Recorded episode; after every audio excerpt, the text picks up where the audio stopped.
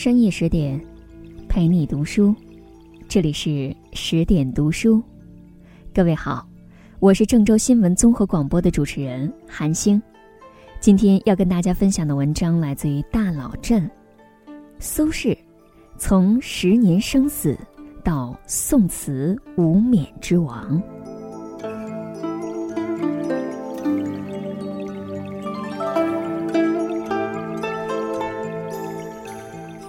他的生活状态，不是被贬官，就是奔波在正在被贬官的路上。他的爱情，一生有三位深爱他的妻子，却都死在了他的前面。他，一生坎坷，颠沛流离，却是北宋文学界第一大 V。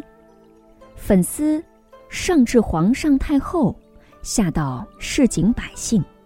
他随便发个表情符号，都有上百万的转发量，甚至连高丽、辽国、西夏这些国家的粉丝，都来为他点赞。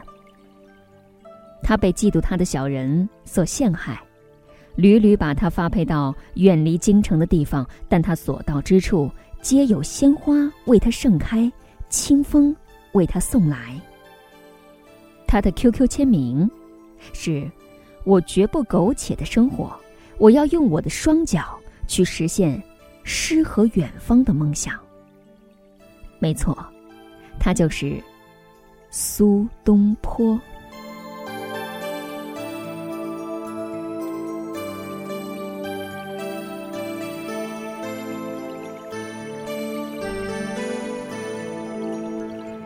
宋仁宗景佑元年，在美丽的眉山市。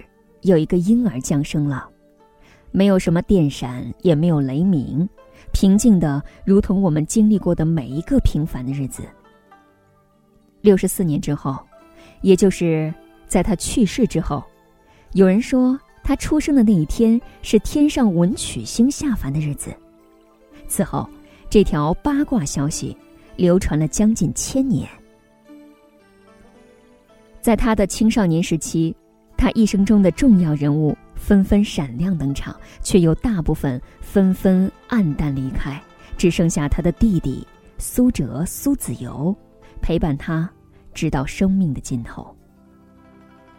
首先，是他的母亲，他丝毫不比在儿子背上刺字的岳母逊色，他影响了苏东坡一生的人生观和价值观。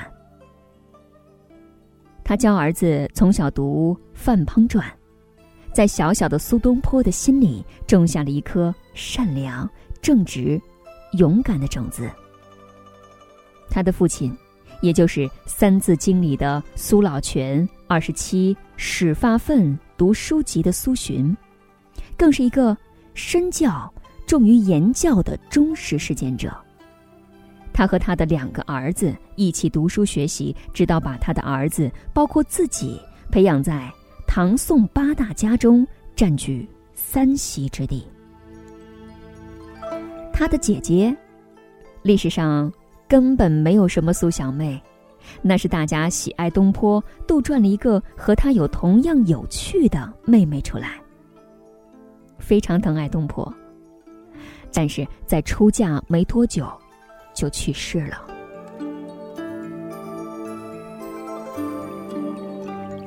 而他的母亲，在他们父子三人进京赶考时突然离世，他连他们考中进士的消息都没有等到，这不能不说是苏东坡心里一个巨大的遗憾。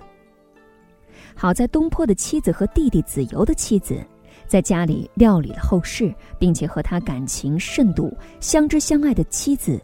王福，还为他生下了儿子。就在苏东坡走上仕途，准备大干一番，实现他的报国之志的时候，他深爱着的妻子因病去世。命运，似乎是要试试这个年轻人的抗击打能力到底有多强。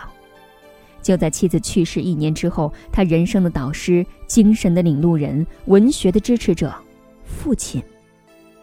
也去世了。深受打击的苏东坡，扶着父亲和妻子的灵柩来到眉山，把他们葬在了母亲的坟墓旁边。有谁会在这样接二连三的失去父亲的打击之下，还能坚强的继续生活呢？苏东坡吗？不，他只是个凡人，他并不像我们想象当中的那样的乐观。他毕竟是人，不是神。他当时患上了严重的抑郁症，几乎连自己的孩子都无法照顾。他在丁忧期间，每天都在埋葬亲人的坟墓旁边度过，以泪洗面，整整三年。他没有写过一首诗，没有发过一条微博，却在那座睡着他深爱的人的山上，亲手种下了三万棵的松树。三万棵。我们可以想象，当年的这个青年，是怀着怎样的一种心情，在山上一锹一锹的挖土，挖出深坑，把松树种进去，然后再一桶一桶的水浇进去。他种下的不是松树，而是深深的悲痛和绵延的思念呐。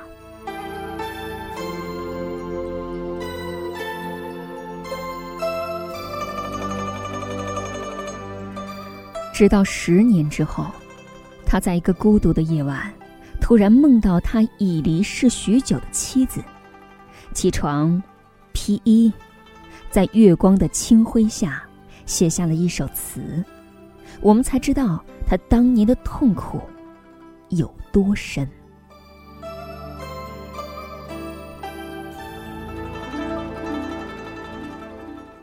十年生死。两茫茫，不思量，自难忘。千里孤坟，无处话凄凉。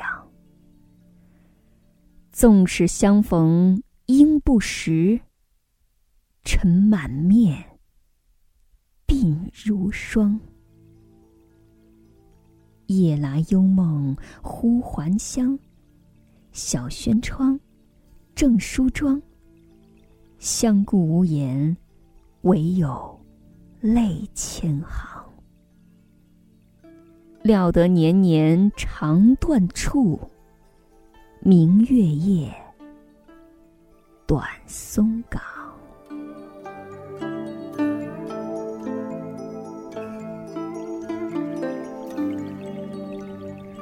他的这首词。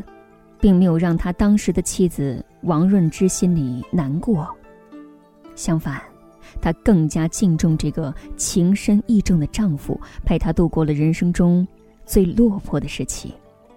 他后来的四妾朝云，也对他敬佩有加，成了东坡满肚子不合时宜的红颜知己。就是千百年来。我们无数的女粉丝在读到这首词之后，都会流着泪在下面写上一条真诚的评论。来世嫁给苏东坡，哪怕历尽千年劫。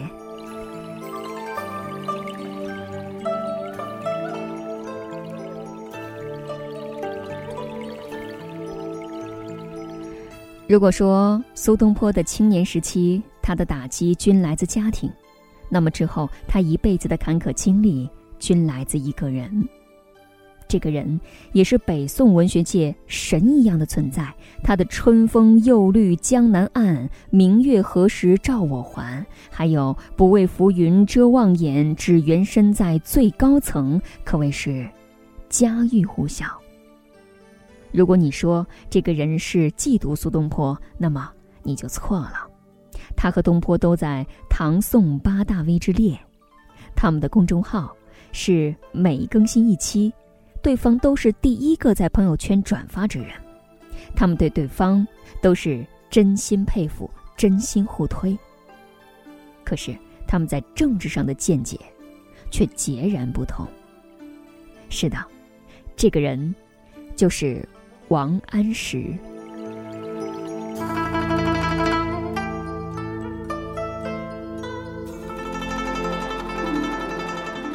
王安石是个很有理想的人，他在宋神宗的支持之下准备变法。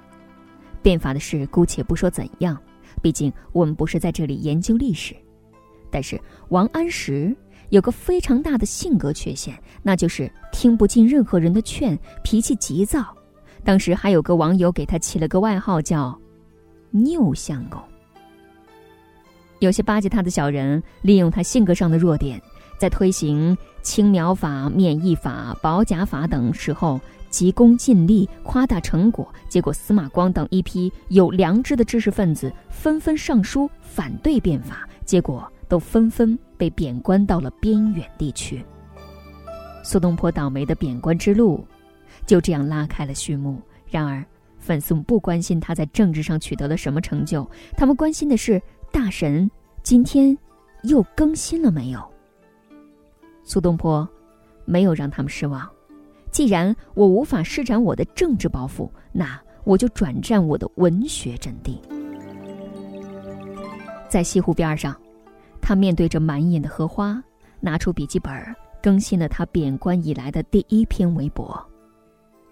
水光潋滟晴方好，山色空蒙雨亦奇。欲把西湖比西子，淡妆浓抹总相宜。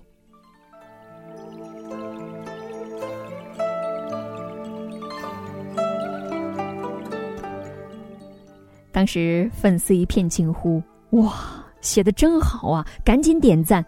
当地政府官员马上发布了内部一号文件：西湖以后别名就叫西子湖。东坡太爱这里了，这里有白娘子的传说，还有美味的松鼠鱼。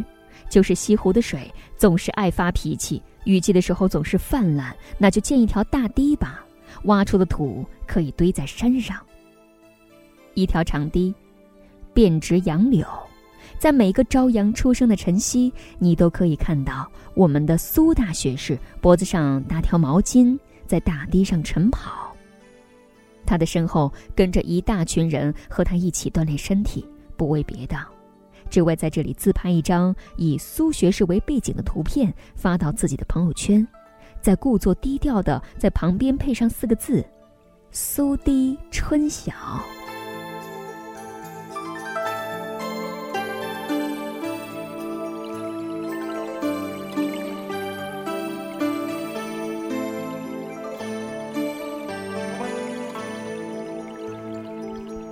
或许，有些人看着苏东坡的日子过得过于滋润，又太过高调，刺痛了他们的内心。你还想你的远方有诗和田野，让你见识一下远方还有什么？远方还有田野，只不过你看到的只是田野上空黑压压的一片蝗虫。一零七四年，苏东坡被贬密州。当时的密州正在闹蝗灾，苏东坡亲自加入到了捕蝗虫的队伍当中。看到百姓因天灾而流离失所，他的内心比蝗虫啃食还要难过。然而，让他更难过的，除了天灾，更有人祸。西夏入侵大宋，居然有人建议投降。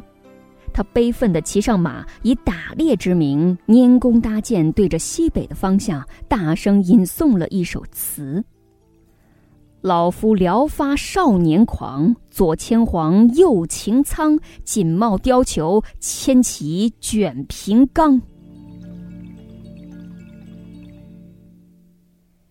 倾城出动来一睹太守风采的老百姓，惊讶地张大了嘴巴，连签名。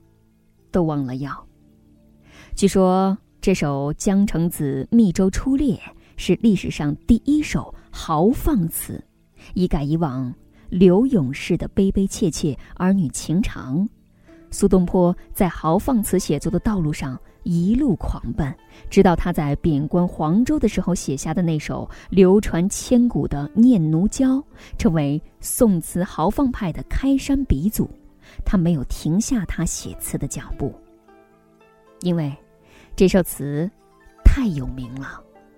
他在宋词排行榜上置顶到现在都无人可以超越，所以全词附录，以便读者再次感受东坡的风采。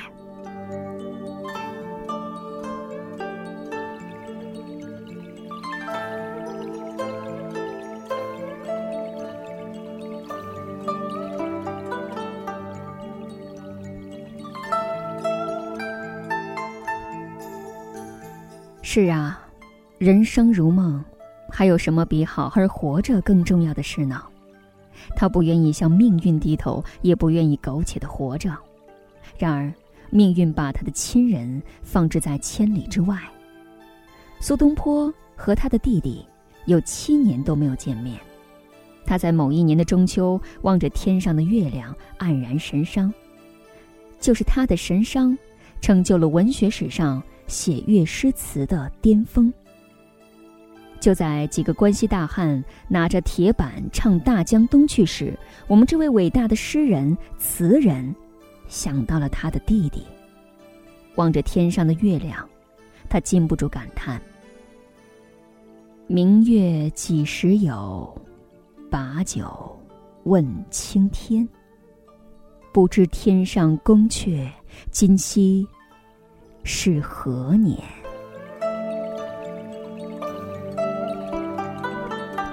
一千多年之后，一个美丽的女歌手，用她温婉柔美的嗓音，把它唱出来。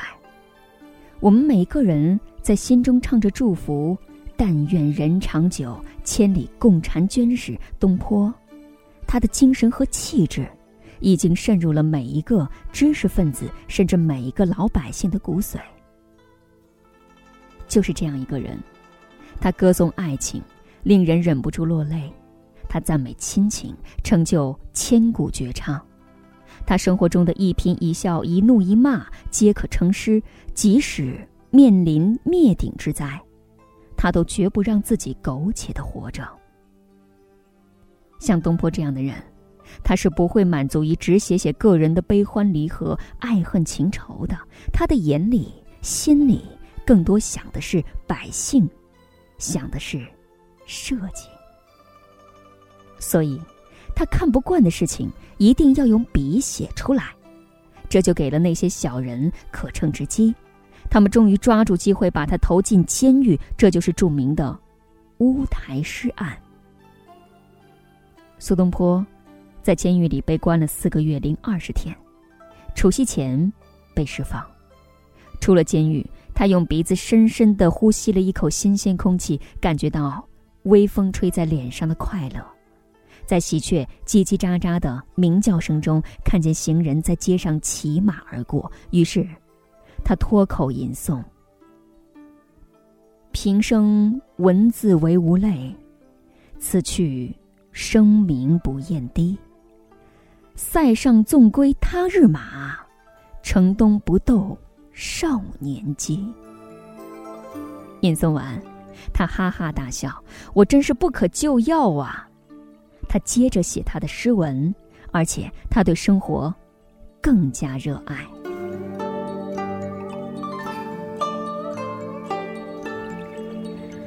他为老百姓祈雨，并给自己的亭子命名“喜雨亭”，作记以记之。他生活困顿，就亲自在家后面的一片坡地上开荒，并为自己取号为东坡居士。他到江上捕鱼，雇一小舟，与渔樵为伍，得意地说：“竹杖芒鞋轻胜马，谁怕？一蓑烟雨任平生。”他的书法。在苏黄米菜中占据一席之地，他临摹吴道子的壁画，使人看不出真伪。他热衷于吃，我们熟知的东坡肉、东坡肘子，都是他发明的做法。他在惠州吃着美味的荔枝，笑眯眯地说：“日啖荔枝三百颗，不辞常作岭南人。”他有时也会臭美。戴上他亲手缝制的东坡帽，招摇过市，得意洋洋。他被贬官的最远地方是在遥远的海南岛，那里瘟疫横行，老百姓愚昧不堪。他教他们挖井，给他们熬中草药治病。他走过的足迹遍布大江南北，他写过的诗在千年时空流转，他在临死前说的那句话，让我们现在看来也会忍俊不禁。我平生未尝未恶，自信不会进地狱。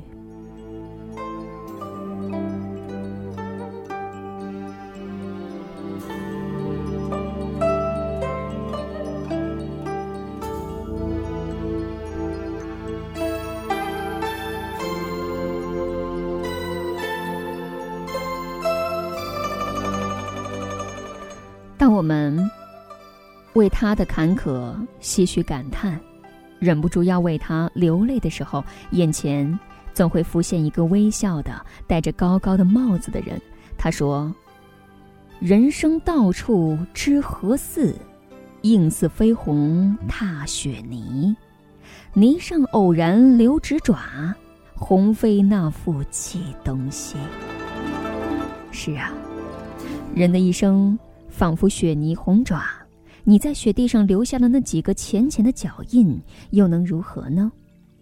如果你的梦想在蓝天，那就向上飞；如果你的梦想在远方，那就往前走。苏东坡用一生把别人的苟且活成了潇洒。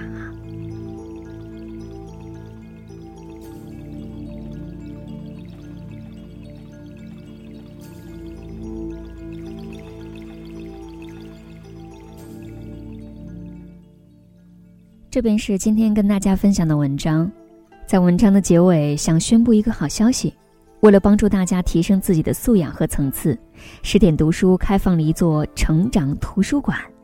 在这里，既有《解忧杂货铺》《肖申克的救赎》《简爱》这样影响全世界的经典名作，也有《自控力》《非暴力沟通》这样的职场实用宝典，免费开放，十天陪你听本书。如果你有兴趣，欢迎搜索关注微信公众号“十点读书”，进入到成长图书馆，跟我一起阅读好书，成为更好的自己。我是韩星，如果你喜欢我的声音，也可以加我的公众号“韩非子”的韩，天上星星的星，韩星这两个字是我的本名，也是我公众号的名字。何其幸运遇到你，祝愿各位晚安，我们下次再会。